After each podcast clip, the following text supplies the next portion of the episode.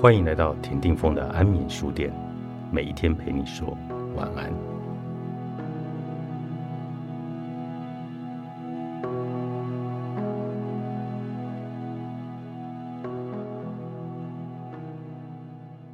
写给十七岁的男孩，亲爱的威利，过几天你就要出远门。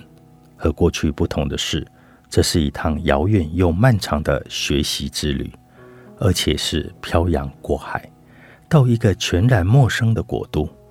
坦白说，我心里有些忐忑不安，那种感觉很复杂，既为你高兴，也为你担忧。高兴的是，你长大了，也越来越成熟了，在青春盛开之龄，就开始走上这一段寻求独立自主的道路。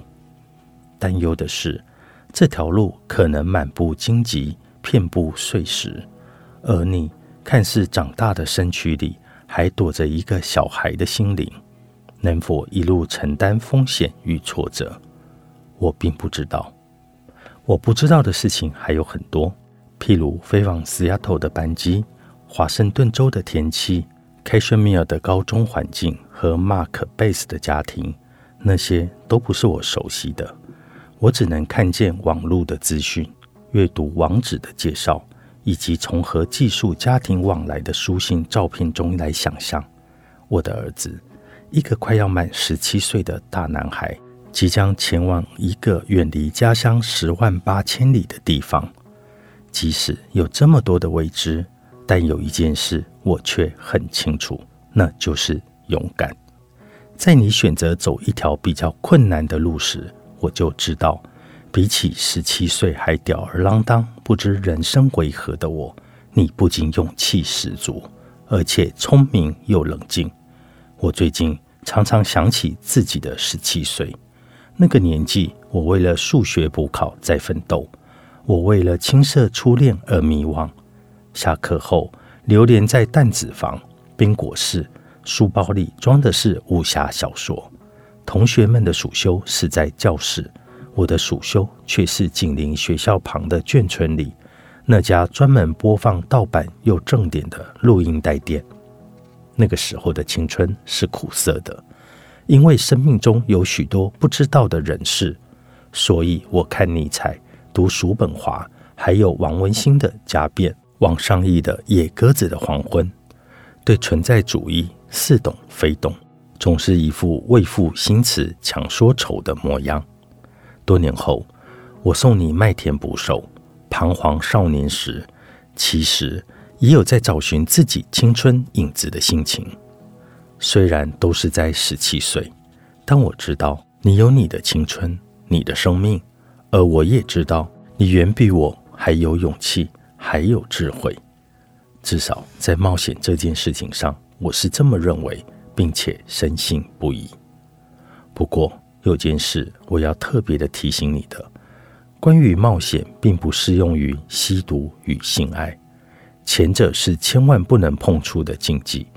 如同你自己也说，只要有就得被遣送回国，而后者则是必须三思而行。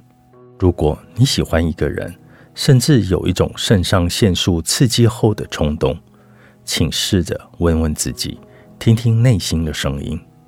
不要让小头管大头，在懵懵懂懂之间被冲昏了头。假使你真的明白了，那就要做好准备，不要造成彼此的伤害，否则你极可能因此提前打包回台湾。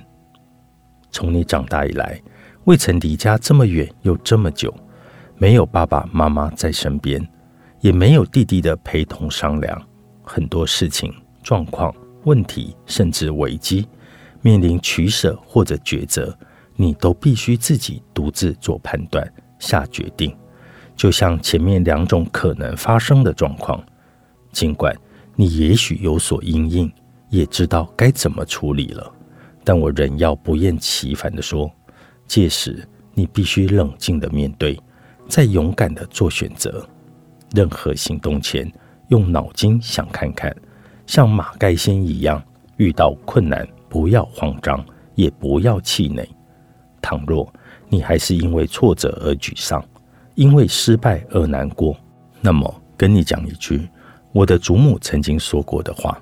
她说：“人不要失志，一枝草，一点露，天无绝人之路。”那时我才读国三，一次在升学压力下的家中冲突，促使我决定离家出走。我的弟弟跑出来拦住，脚踏车才刚牵到老家门口，祖母就在骑楼下讲了这句话，让我一直牢记到今天。然而，我讲自己的故事给你听，那毕竟是我的生命，而你终究有自己的故事，自己的生命。在你准备要飞向浩瀚无垠的宇宙时，我想起同事最近在专栏里写的一篇文章。他引用纪伯伦的先知对天下的父母开示：“你们的孩子并不是你们的孩子，他们见你们而来，但却不属于你们。你们可以把你们的爱给予他们，却不能给予思想，因为他们有自己的思想。你们可以建造房屋来庇应他们的身体，但不是他们的心灵。”因为他们的心灵栖息于明日之屋，即使在梦中，你们也无缘造访。